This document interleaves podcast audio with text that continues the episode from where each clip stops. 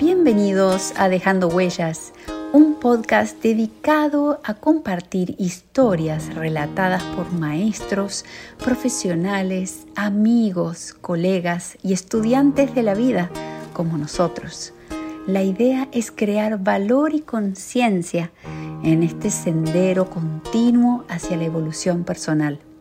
¿Qué vamos a hablar? Hablaremos sobre la medicina holística, integral, sobre las conductas y los pensamientos y creencias, sobre los síntomas del cuerpo y sobre mucho, mucho más. Acompáñanos. Bienvenido a este nuevo episodio de Dejando Huellas. Para ello hoy tenemos un gran invitado, Julio Bebione. Él es peregrino del camino espiritual. Desde hace 25 años está comprometido con comunicar de una manera sencilla la espiritualidad. Desde sus inicios ha recorrido ciudades desde Canadá hasta Argentina trabajando con grupos en retiros llamados Spiritual Book Camp. Además es autor de 13 libros y creador de la Escuela en Inteligencia Espiritual. Y ahora comenzamos este poderoso podcast. Acompáñanos. Bienvenido Julio, muchas gracias por estar aquí en la entrevista para Botiquín del Alma y la Comunidad para cerrar este 2020. Vamos a contarme un poquito qué significa para vos este año. Eh, creo que fue como una coma. Para algunos fue un punto. Creo que fue una coma. Eh, para algunos fue punto seguido, otro punto y aparte, otro punto final. Para mí fue una coma. Eh, porque te diría que no me ha cambiado, digo, afuera ha cambiado las cosas y en mi vida afuera han cambiado muchas cosas, pero en lo personal no ha cambiado demasiado pero sí esa pausa, esa cómo me permitió darme un respiro de la oración completa, ¿no? Entonces, eh, a veces uno termina muy entretenido con las cosas del mundo y esta coma me, ayudó a tomar distancia un poquito de las cosas del mundo. Cosas del mundo implica planes, viajes, este, trabajo, trabajo normal, ¿no?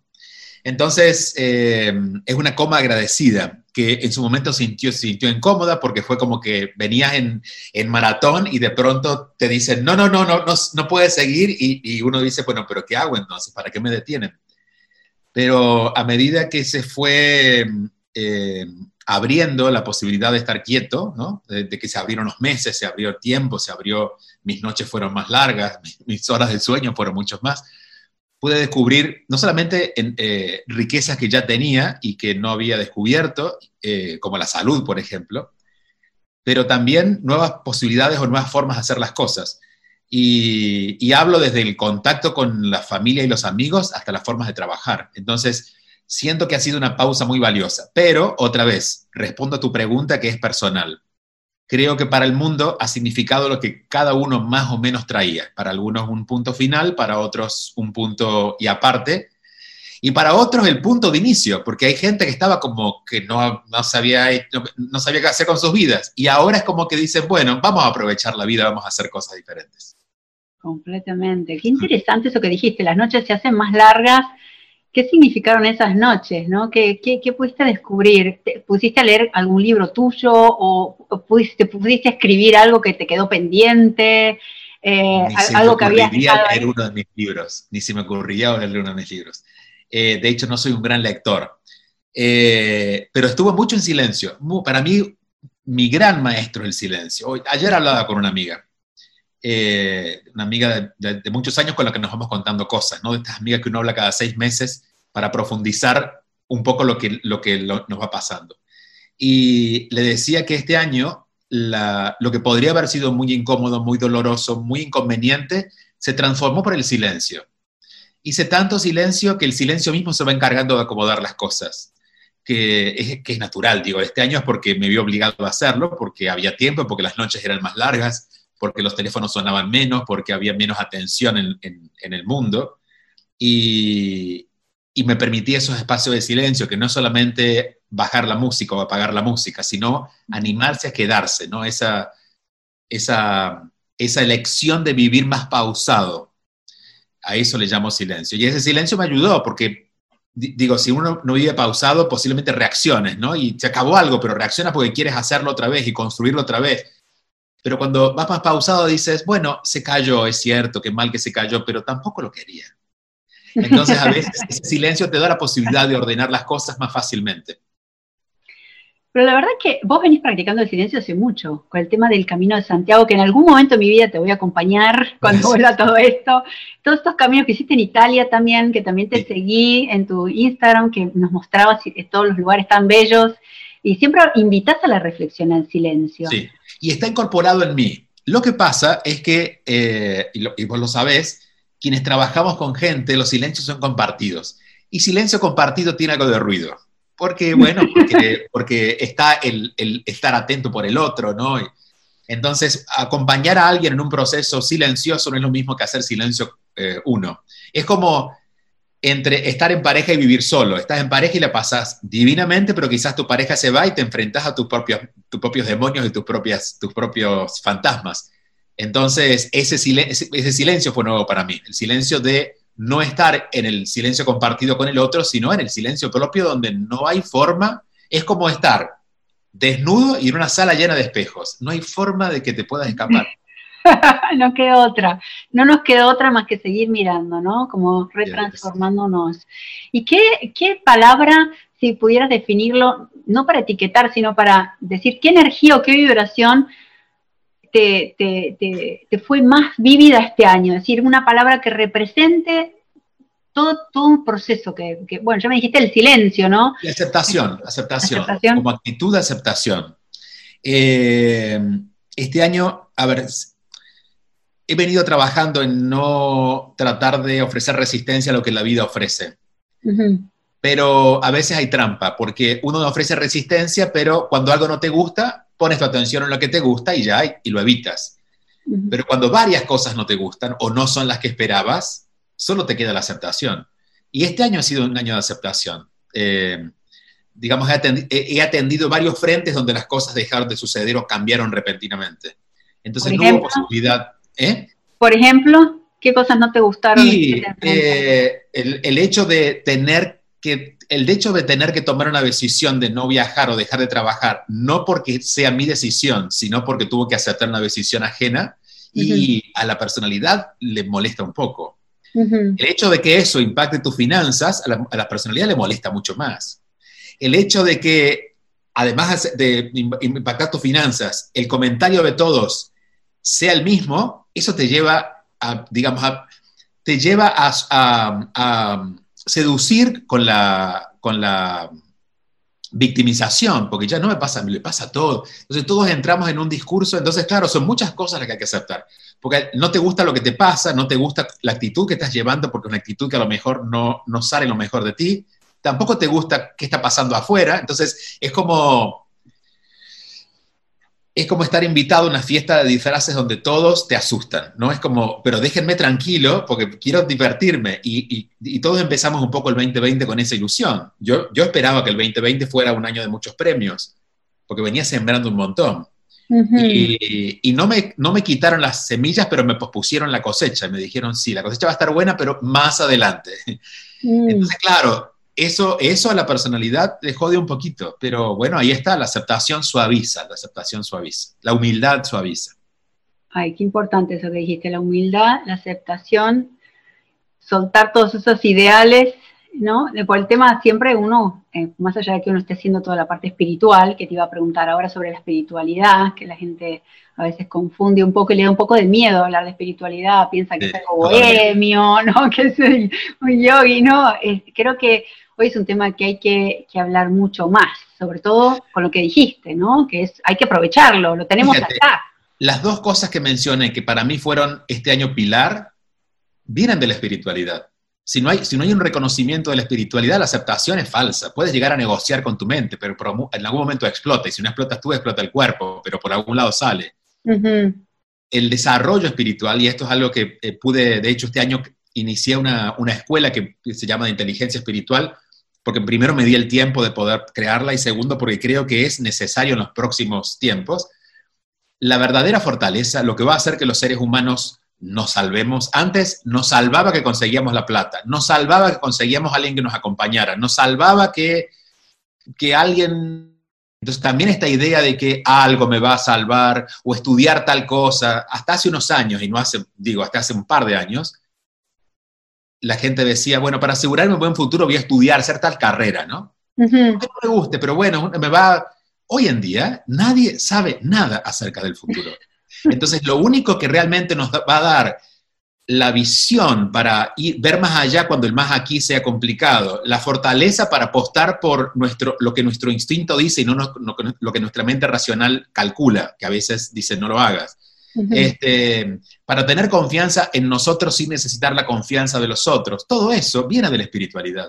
Entonces les digo que la espiritualidad no es una nueva inteligencia, pero es nueva para nosotros porque la estamos empezando a reconocer nos hemos dado cuenta de que por más que seamos brillantes intelectualmente no alcanza, por más que seamos emocionalmente ordenados no alcanza, porque puede que no tengas problemas emocionales, pero tampoco tengas la fuerza de salir adelante. Esa verdadera fuerza la da el espíritu. Entonces yo creo que ha llegado el momento de que lo espiritual pase de ser algo eh, alternativo, tal como se lo puso, a ser algo esencial. Y, y aquí, ojo, cuando hablo de espiritualidad, no hablo de todo lo que la gente imagina que es espiritualidad. Claro, por eso te decía. ¿Y qué, es lo que se imagina? O sea, ¿qué, ¿cómo lo definís? Para decir, ya la gente sabrá cómo se lo imagina. Digamos, ¿cómo lo definís vos para contarle a la gente qué es lo que eh, puede visualizar o tener otra perspectiva diferente, ¿no? Para darle es difícil, Claro, es difícil explicarlo porque no, no se puede visualizar la espiritualidad, se siente. Y como no se puede visualizar, entonces se inventan cosas. Yo te diría que sería más fácil, a veces hay algunas, algunas experiencias que son más fáciles de identificar cuando te das cuenta de lo que no es. Te diría que es más fácil decir que la espiritualidad no es la religión, la espiritualidad no son las fórmulas, ni, las técnicas, ni la, la espiritualidad no tiene que ver ni con este, ni con ningún movimiento, ni nada que se parezca a algo creado por el ser humano. La espiritualidad es eso que se siente en nosotros y que nos da vida. Que nos vamos a dar cuenta que la tenemos cuando este cuerpo llegue al día de su muerte y nos demos cuenta que no hemos muerto. Yo creo que ese es el, el momento más iluminador de la espiritualidad, que ojalá no lo tengamos allá, que lo tengamos más aquí. Es decir, cuando tú te mueres y te das cuenta que el cuerpo está ahí, pero tú sigues vivo, te dices, bueno, pero entonces la vida era otra cosa. Y esa última muerte puede tener pequeñas muertes, que es lo que decía San Francisco de Asís. Y esas pequeñas muertes es empezar a dejar morir aquello que con la que nosotros creemos que tenemos vida. A veces, no sé, la lista es mucha, pero me muero si me sacan de ese trabajo. Ojalá te mueras, se muera esa parte de ti, porque allí descubres que después de ese trabajo hay vida y después de ese matrimonio hay vida y después de lo que, perdiste todo, se quemó la casa, perdiste todo, hay vida. Eso que hace que la vida vuelva a ocurrir es la espiritualidad, que es un poco lo que vemos en la naturaleza. No porque venga un invierno y acabe con la planta, la planta acabó. Hay una fuerza que hace que vuelva a resurgir. Solo que los seres humanos, que tenemos una capacidad mucho más amplia de conciencia que la planta, nos ponemos a analizar la planta seca en vez de darnos cuenta que podemos volver a elegir nacer, ¿no? Eh, si la planta, si no sé, si el olivo, cuando llega el invierno fuera a terapia a preguntar qué le pasó, qué hizo mal, nunca más podría recibir la próxima primavera porque estaría muy ocupado analizando qué pasó con sus hojas secas, ¿no?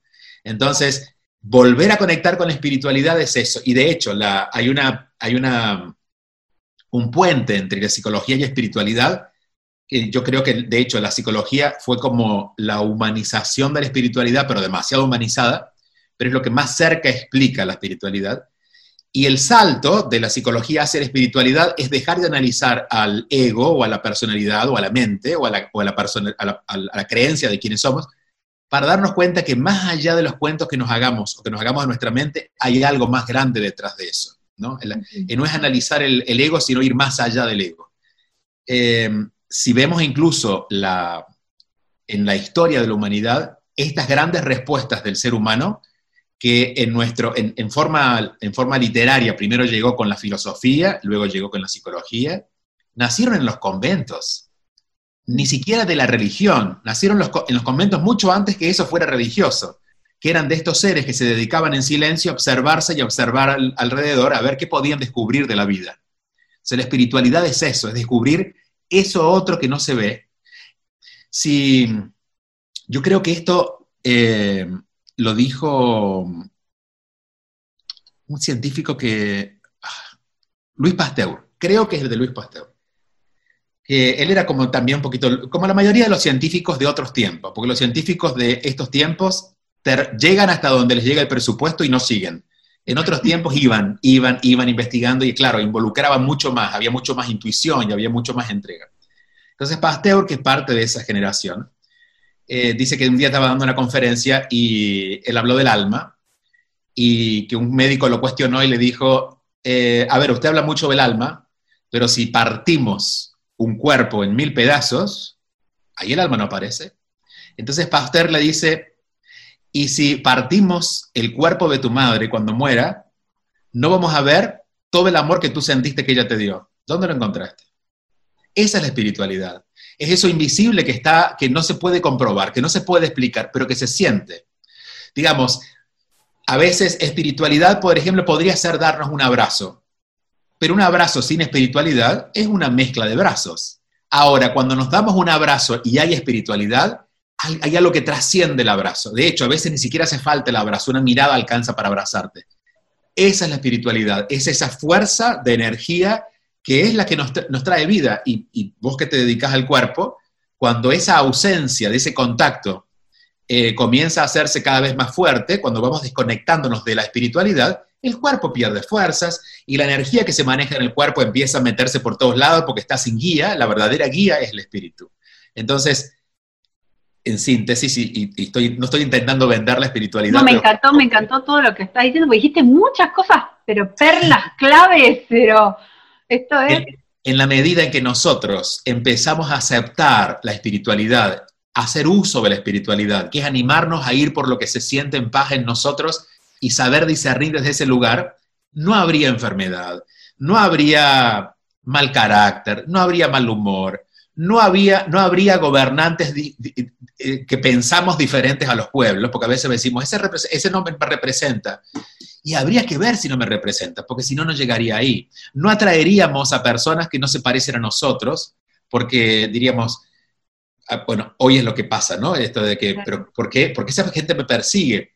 Bueno, esa gente te persigue porque ellos, ellos están mostrándote tu desconexión contigo. Si tú estuvieras conectado con tu espiritualidad, es posible que esa gente pase por tu vida, pero ni siquiera te llame la atención. Sería generoso y amoroso en, sonreírles, no en quedarte atrapados en, querer convencerlos de, que deben vivir diferente, ¿no?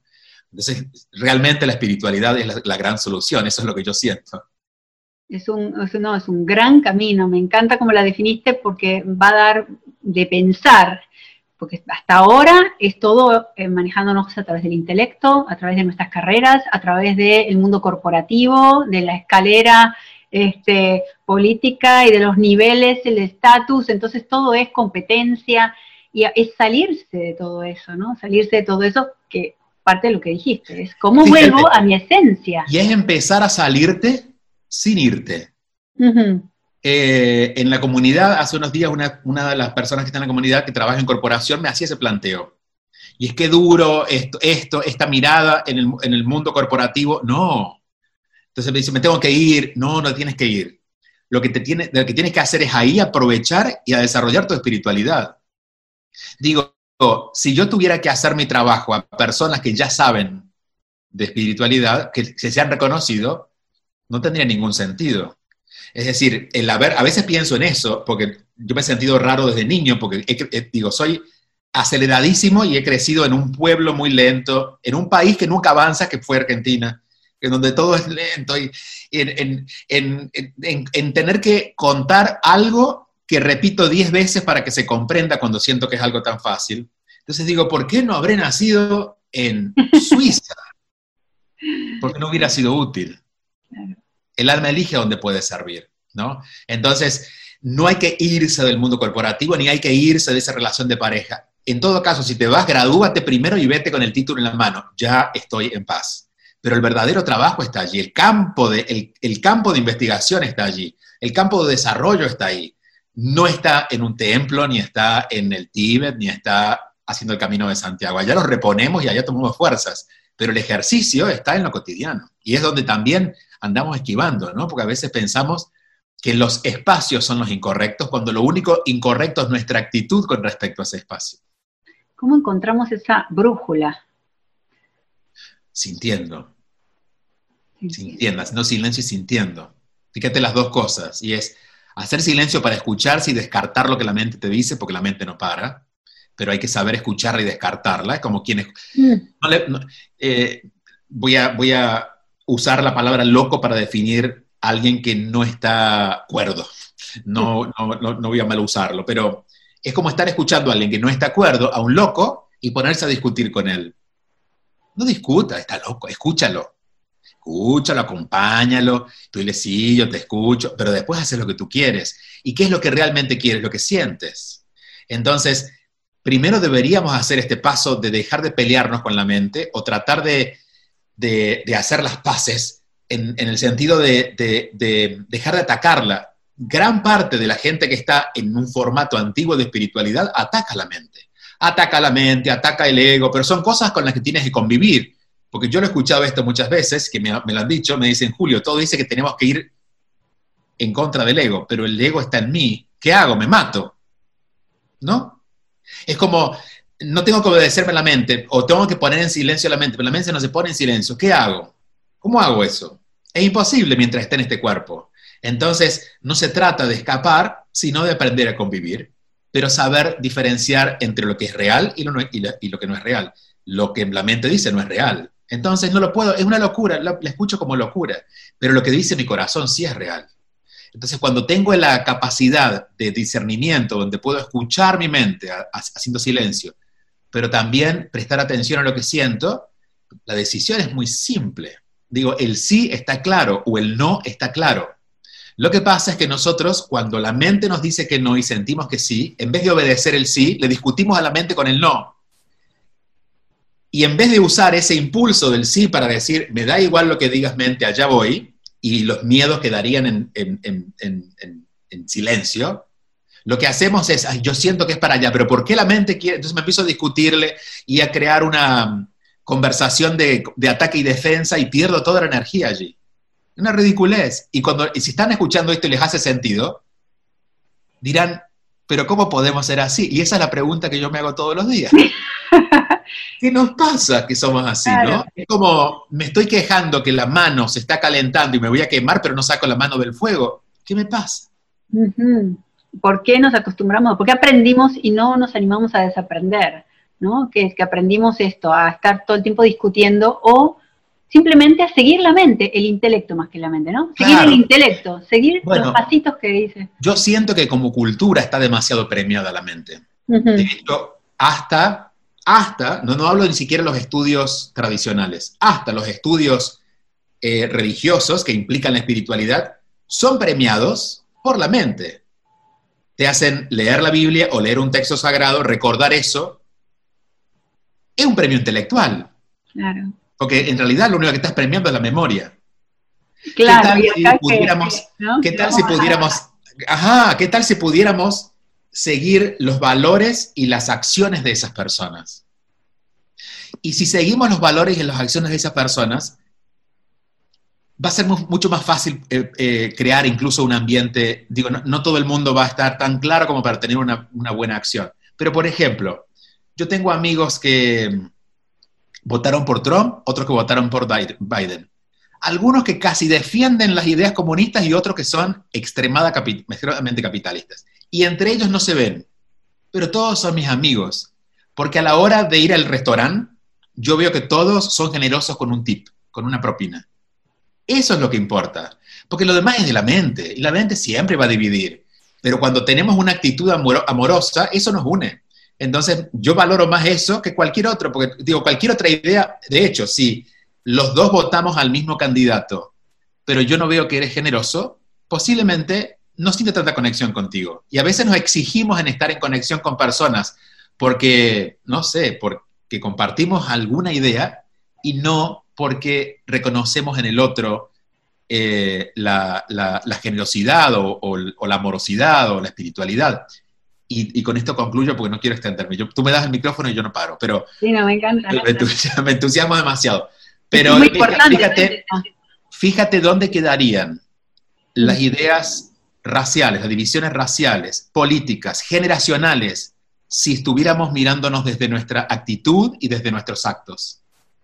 Estaríamos, bueno, sin duda, habría todavía un mundo pendiente, el mundo de las malas actitudes, pero nos daría igual el color de piel, la edad que tiene, lo gordo, lo flaco, lo alto, lo bajo, el país de procedencia, a quien votó, porque lo que nos une es más importante y lo que nos emociona es más importante, ¿no? Entonces, a eso aspiro, ¿no? A una, a una educación basada en esa inteligencia.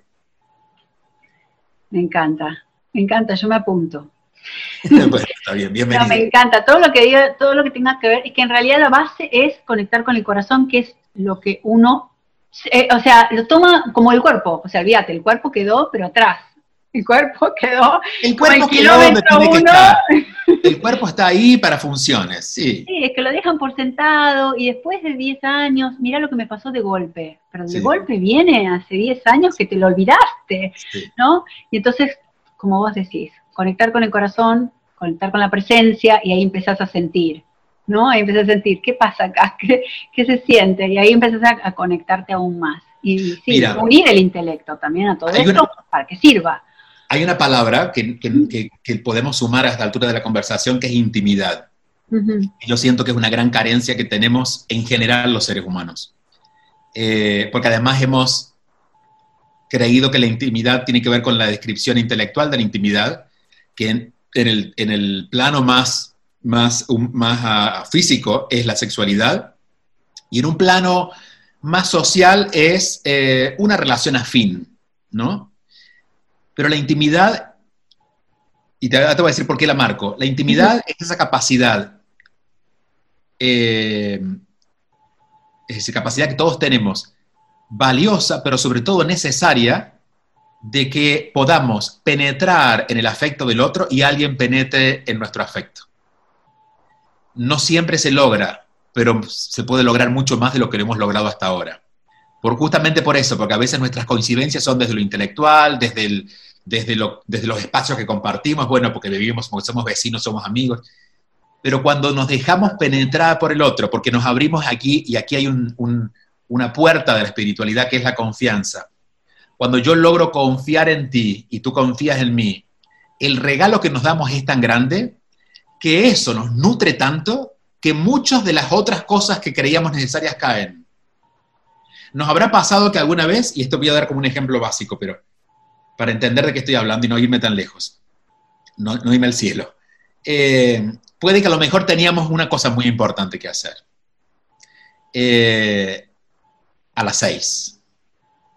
Y era muy importante porque lo tenías en la agenda desde hace una semana y dijiste, no puedo faltar.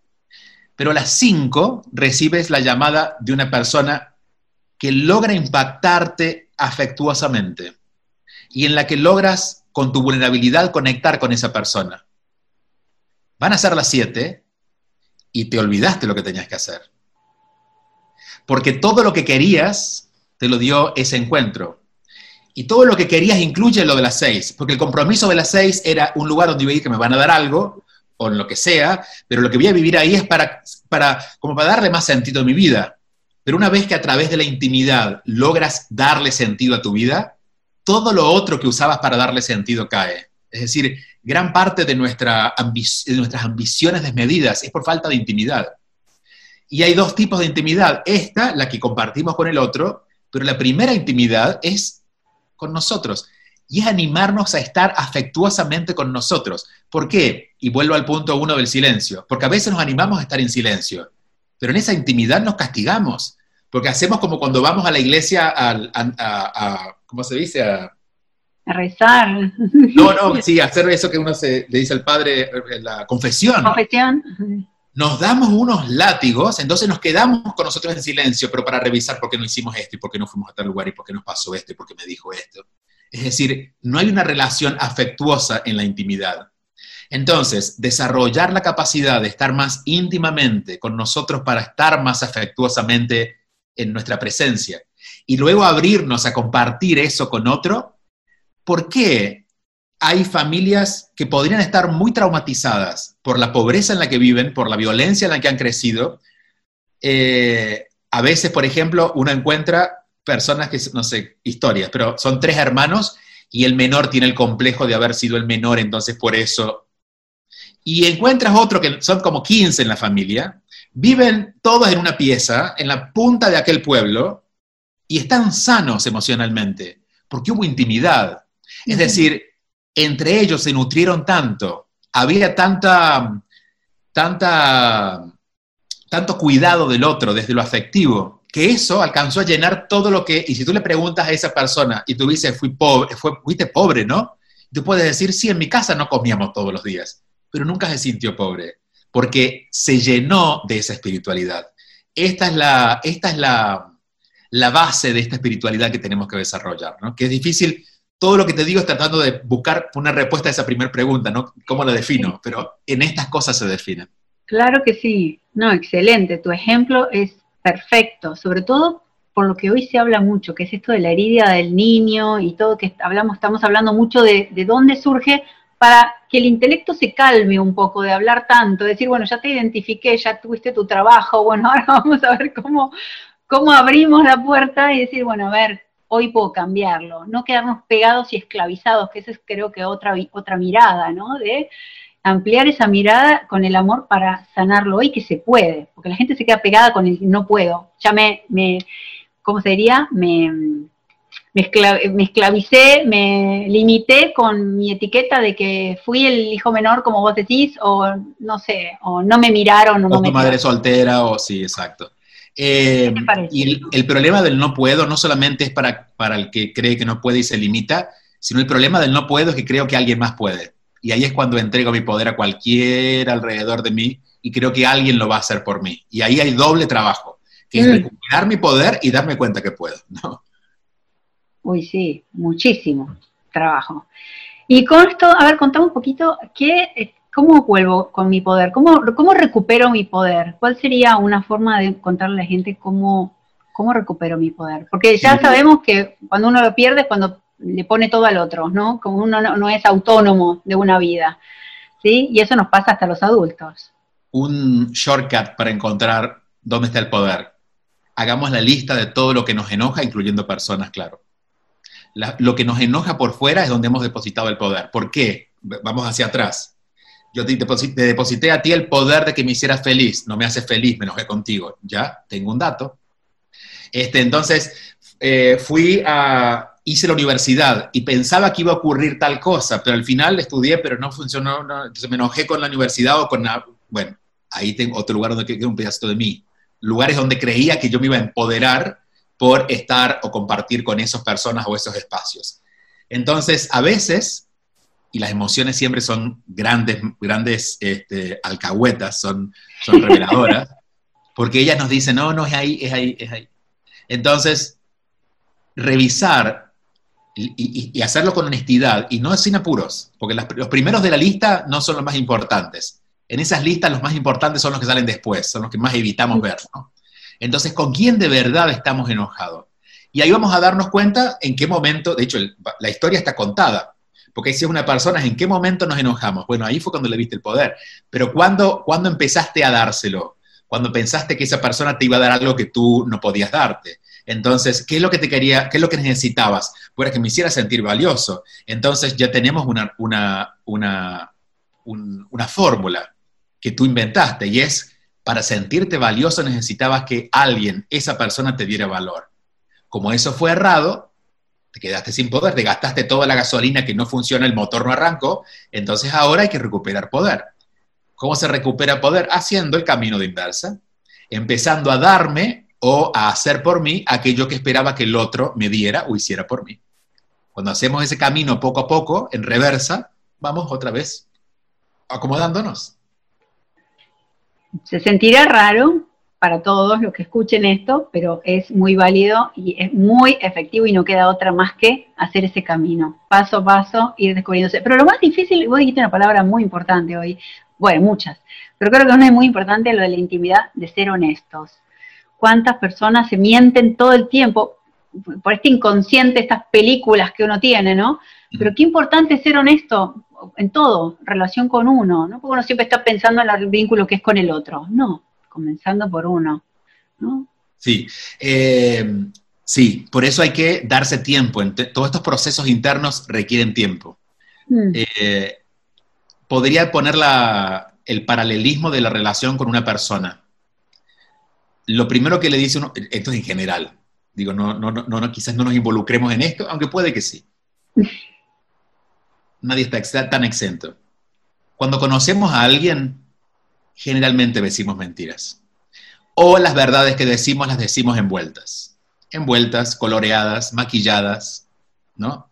Entonces, generalmente la relación con nosotros es igual, porque quizás vamos a, al terapeuta y el terapeuta nos hace hablar, pero le empezamos a contar mentiras. Hasta que quizás después de la quinta sesión es que empezamos a decir las verdades. Y si nos empezamos a, y esto me pasa mucho, por ejemplo, en los retiros, claro, uno va desarrollando la habilidad de saber apurar esos procesos con dos o tres preguntas o, hasta energéticamente a veces, ¿no? Le das una palmadita. Eh, pero siempre el cuento que te hacen es muy, muy, te puedo decir que es muy diferente, pero es, muy, es mucho más eh, dibujado que el cuento real. Tanto sea para convencerte, primero convencerse ellos de lo que están diciendo, después convencerte a vos. La negociación, ¿no? o a veces simplemente porque nunca se animaron a ver la verdad. Entonces se quedaron en ese cuento. Y claro, si yo digo, este, este, este, este auto no arranca y estoy sentado arriba de una moto, pero yo insisto que es un auto, nunca va a arrancar.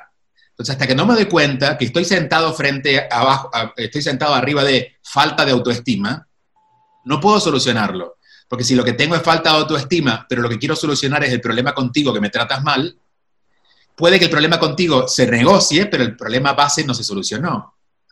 Entonces, por eso hay que animarse a ir más profundo. Y, ahí necesitamos otra vez el ingrediente fundamental, silencio.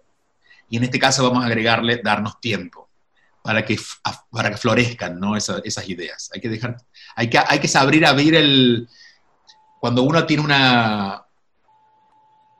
Esto yo no sé si pasa todavía porque esto es muy antiguo, pero eh, cuando uno va a una casa donde hace tiempo no se usa el agua, uno tiene que dejarla correr un rato para que salga todo, ¿no? Entonces, con los seres humanos deberíamos hacer lo mismo. Y este, déjalo, déjalo que no le creas nada que lo que te dice lo primero. Es decir, si tú estás conociendo a alguien, y me voy a otro ámbito, en los primeros tres dates, diviértete, no le creas nada. No lo tomes tan en serio. Después empieza a entrar en consideración cuando ya empiece, cuando él se moleste o ella se moleste la primera vez, ese fue el quiebre. A partir de ahí va a decir la verdad. Sí.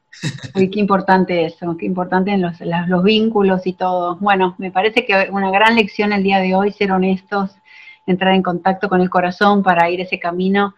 ¿Y cuál fue la primera vez que vos dijiste, eh, esto es para mí, ¿no? Este, en, todo este, este, este tema de comunicar todo este camino del corazón, ¿no? Porque vos empezaste hace bastante y antes no se hablaba tanto de esto. No, de hecho, eh, me, tengo que poner en la lista de los pioneros, al menos en español. Sí. Porque, de hecho, había como una falta de mi parte, pero a ver, yo no pertenezco a nada. O sea, yo no, no estudié Reiki, que fue lo que se puso de moda hace 25 años en el principio de esto este, no soy sacerdote, no tengo una formación como teólogo, no soy filósofo, ¿desde dónde hablo, no? Pero me animé a hacerlo de todas maneras y, elegir desnudarme y no tener traje.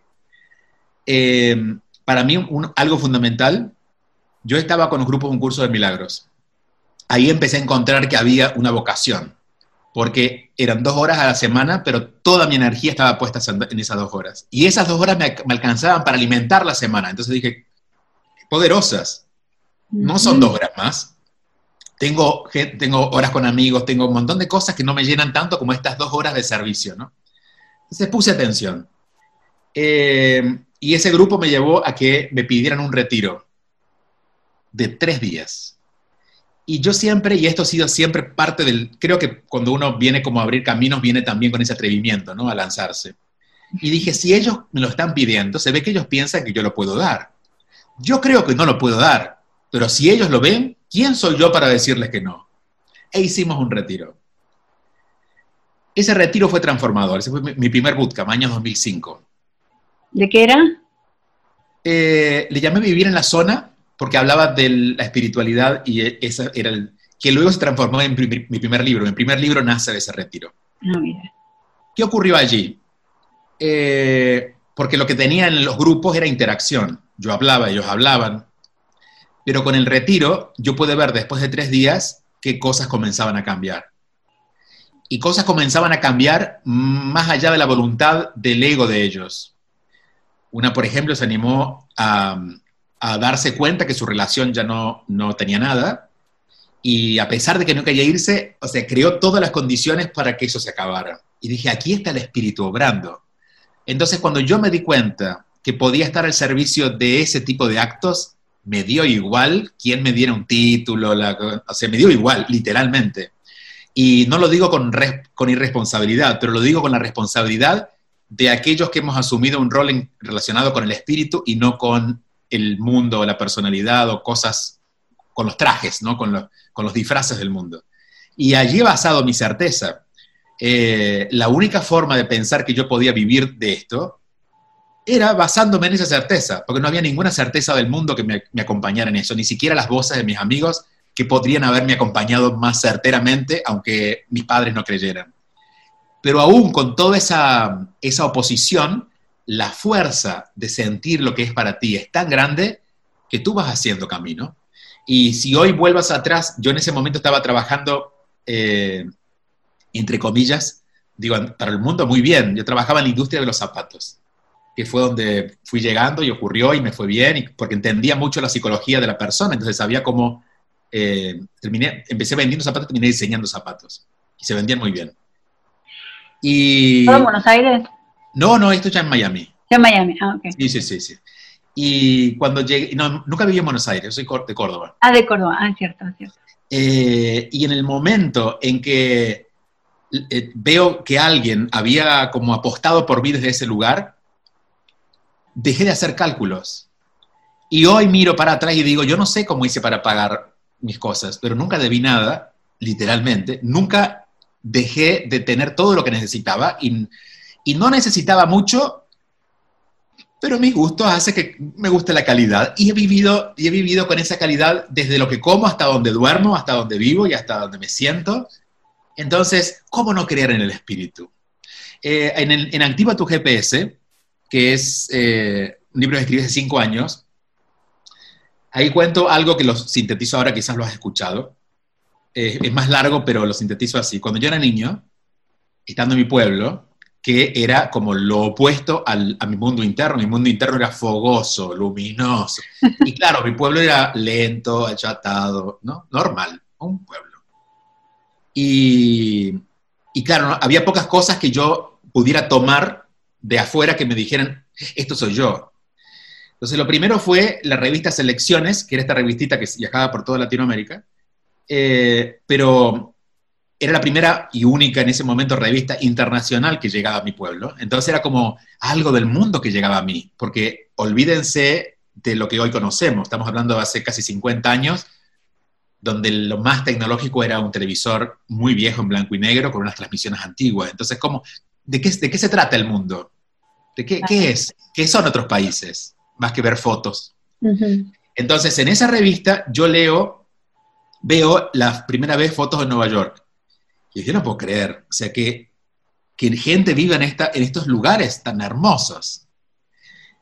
Ese, en, esos mismo, en ese mismo tiempo, mi madre, que me regaló siempre cosas útiles, ¿no? Medias, ropa para cumpleaños, y, y, veía que yo no usaba, porque yo, no, yo era como muy, yo decía siempre gracias, pero lo que no era para mí, yo no lo ponía.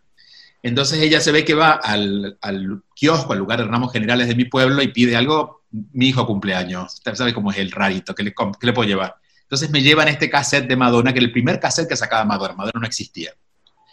Y cuando yo escuché aquello, también sentí esta gran conexión por lo diferente, porque dije, es decir, esto es raro, es nuevo y tiene un lugar, es decir, alguien grabó esto, llegó a mi pueblo, si yo tengo posibilidades en este mundo.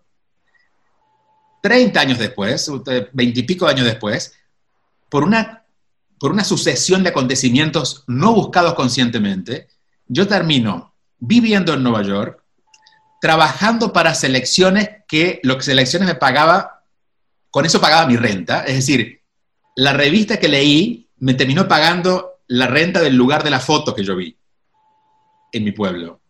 Y cuando me mudo, a las dos o tres semanas, un amigo que vivía también en Nueva York, le llamé para contarle, estoy aquí, le di la dirección y me dijo, ah, pero ¿sabes quién está en tu cuadra, en, el edificio del lado? Dice Madonna. Madonna se había mudado tres meses antes, entonces cuando yo salía para ir a mis clases de pilates en la otra esquina, a veces me encontraba con Madonna, Madonna se transformó en mi vecina, selecciones pagaba mi renta, yo estaba caminando en Nueva York. ¿Cómo yo le pasó por la cabeza con todo eso? No, no me, estas cosas con la distancia uno las valora, porque me parecía, sí me pareció tan naturales. Entonces, el solo hecho de que haya habido evidencias tan grandes de que la fuerza del espíritu trasciende todos los límites que te puedes imaginar, porque estamos hablando, bueno, a ver, un límite, no, estamos hablando de límites para un niño de pueblo muy grandes, que, donde la mayoría de la, de la humanidad basa sus límites en lo financiero, en, lo, eh, en, las élites sociales, tú perteneces aquí, no puedes estar allá, etcétera las edades, tú eres muy chico para eso. Entonces, cuando ocurrió todo esto junto, fue para mí como mi graduación, ¿no? Y después, por eso yo digo que después de la experiencia de Nueva York en general, que a mí me dio tantas cosas, eh, ya dejé de desear.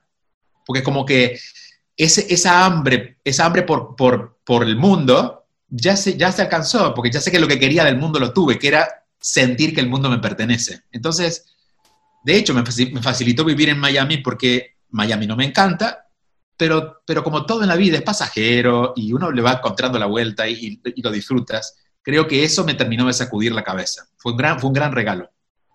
Wow, súper poderoso, eh, poderoso ese Muy poderoso. Como, Es como un, un vision board espiritual.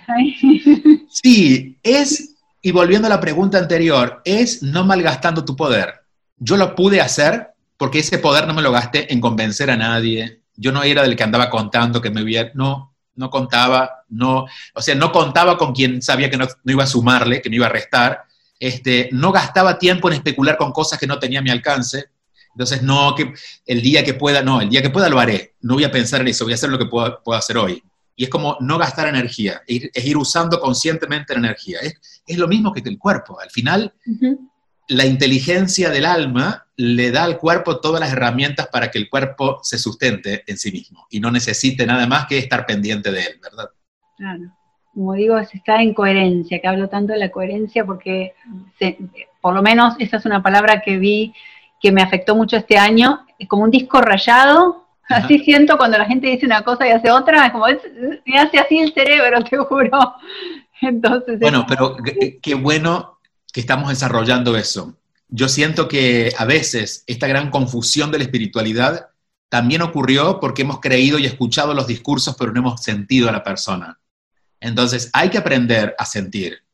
Así como si alguien, digo, si alguien nos está sugiriendo, no sé, una, un programa financiero y no tiene, no tiene dónde vivir, no es un juicio, es una verdad. Todavía no aprendió su lección, no me puede ayudar. Entonces deberíamos también revisar, en el caso de lo espiritual sobre todo, los valores y las acciones de esa persona. Porque, bueno, si es un médico y estafó a alguien, pero está sano, al menos su parte la aprendió. Pero si alguien me está dando guías acerca de cómo encontrar trascendencia en mi vida y esa persona no la encontró para sí mismo, pues no está mal ni bien, pero yo no puedo abrirme en este espacio de intimidad, ¿no? De la confianza, yo no puedo confiar. Yo digo, está muy lindo, pero yo no puedo, no puedo darle mi, mi brazo que me hagan un tatú a uno que recién empezó a entrenarse en tatuaje, porque me va a hacer cualquier cosa. Muy buen ejemplo. Bueno, me encanta, me encanta. ¿Y qué planes tenés ahora con la, cómo es eso de la escuela de la inteligencia emocional? Mira, eh, es una, una nueva, no, no es una nueva forma de educación, es la forma de educación nueva para quienes hemos sido entrenados en otro sistema. Eh, generalmente, incluso dentro de lo espiritual, y esto lo he podido corroborar a lo largo de mis años, estudiamos lo espiritual. ¿Qué significa? Que te dan un texto, luego tenemos una reunión y hay una evaluación a ver si comprendimos el texto. Y en realidad solo estás adiestrando tu mente a una cantidad de conceptos. Yo creo que la verdadera educación nace de la experiencia y en acompañar la experiencia, no acompañar tu intelecto. Entonces, la idea es que durante nueve meses, somos 25 personas, vamos a estar trabajando semanalmente conmigo una vez a la semana y luego cada uno haciendo sus tareas, La tarea va a ser no modificar nada de lo que estamos haciendo en nuestra vida, pero incorporar formas de verla. Es decir, no es que vamos a tener horas de estudio, las horas de estudio van a ser las horas de vida. Vamos a hacer todo lo que hacemos siempre, pero ahora desde otro lugar y cada semana vamos a estar observando algo diferente y vamos a llegar a conclusiones. Y vamos a crear teoría, pero la teoría la va a crear cada uno en base a su experiencia, para que no tengas que comprarle teoría a nadie, sino que uses tu propia teoría. Y mi tarea va a ser acompañar ese proceso. Entonces vamos a terminar a fin de año con un proyecto donde puedas, cada uno a su manera, con lo que desee, va a tener que crear un proyecto donde pueda ofrecer al mundo aquello que ha aprendido. Cada uno sabrá qué puede hacer, hasta ya no sabremos, ¿no? Eh, y va a haber dos, esto va a ser online por, porque la vida es así. De hecho, tenemos personas en, en, Los Ángeles y lo más, lo más, más oeste es Los Ángeles y, y Canadá, el oeste de Canadá. Y después tenemos eh, también en Barcelona entonces, el horario es amplio. Entonces, una, vez a, una vez a la semana haremos un encuentro que va al mediodía aquí para que ellos se conecten. Y una vez, dos veces al año vamos a tener dos encuentros presenciales como para ajustar tuercas y, conocernos y, tocarnos y, vernos y respirar juntos. Eh, y el, la titulación de eso es... Mira, es tan, es tan interesante que no me acuerdo. Eh, Digo, es tanto lo que me importa el título que no me acuerdo. Eh, bueno, está en mi página, se llama escuela de inteligencia espiritual.com. Lo más importante no es el título que vamos a tener, sino la transformación que queremos lograr, que es lo mejor que podemos ofrecer por otros. Y eso, y ahí hay anotados desde terapeutas hasta personas que están en la banca pero quieren mirar su vida de otra manera. Muy lindo todo eso. Ahora, eso habría que incorporarlo a todos los adolescentes, ya en todas las escuelas, para empezar a aportar a esta nueva juventud una, nueva comunidad. Eso es verdad. De todas maneras, como todavía eso no lo puedo lograr, de momento vamos a ver cómo puedo ir metiéndome en, en, lugares donde hay gente sí conectados con adolescentes y cómo por algún lugar comenzamos, ¿no? Pero eventualmente yo creo que este tipo de formaciones eh, van a llegar a espacios mucho más masivos, ¿no? Lo que pasa es que implica que primero hay que destruir para construir, y apenas está cayendo lo viejo, entonces, digo, si ya tengo canas a esta edad, imagínate, estaré pelado para cuando llegue eso, así que... lo dudo, lo dudo. De, momento solamente haciendo mi parte en lo que se puede, en el proceso. Los tiempos se están acelerando mucho, Julio, así que... sí, eso es cierto. Bueno, este año es un ejemplo. Eh, el título es Facilitador en, en Inteligencia Espiritual. Ahí está, facilitador de inteligencia espiritual. Muy súper interesante. Y con esa escuela hay un proyecto de seguir creciendo y crear, tener más proyectos y eventualmente hacer algo para adolescentes, o sea, y usarlo como plataforma para que podamos también entender que es posible educar desde otro lugar, porque hay mucha queja del sistema como nos estamos educando, pero a su vez seguimos educando de la misma manera. E incluso veo que los que critican el sistema la crítica sigue siendo parte del sistema viejo, ¿no? Siguen criticando a través de una cosa intelectual. ¿Por qué no lo haces diferente? Yo creo que la mejor, el mejor acto de rebeldía es hacerlo diferente, no criticar al que lo hace como no te gusta.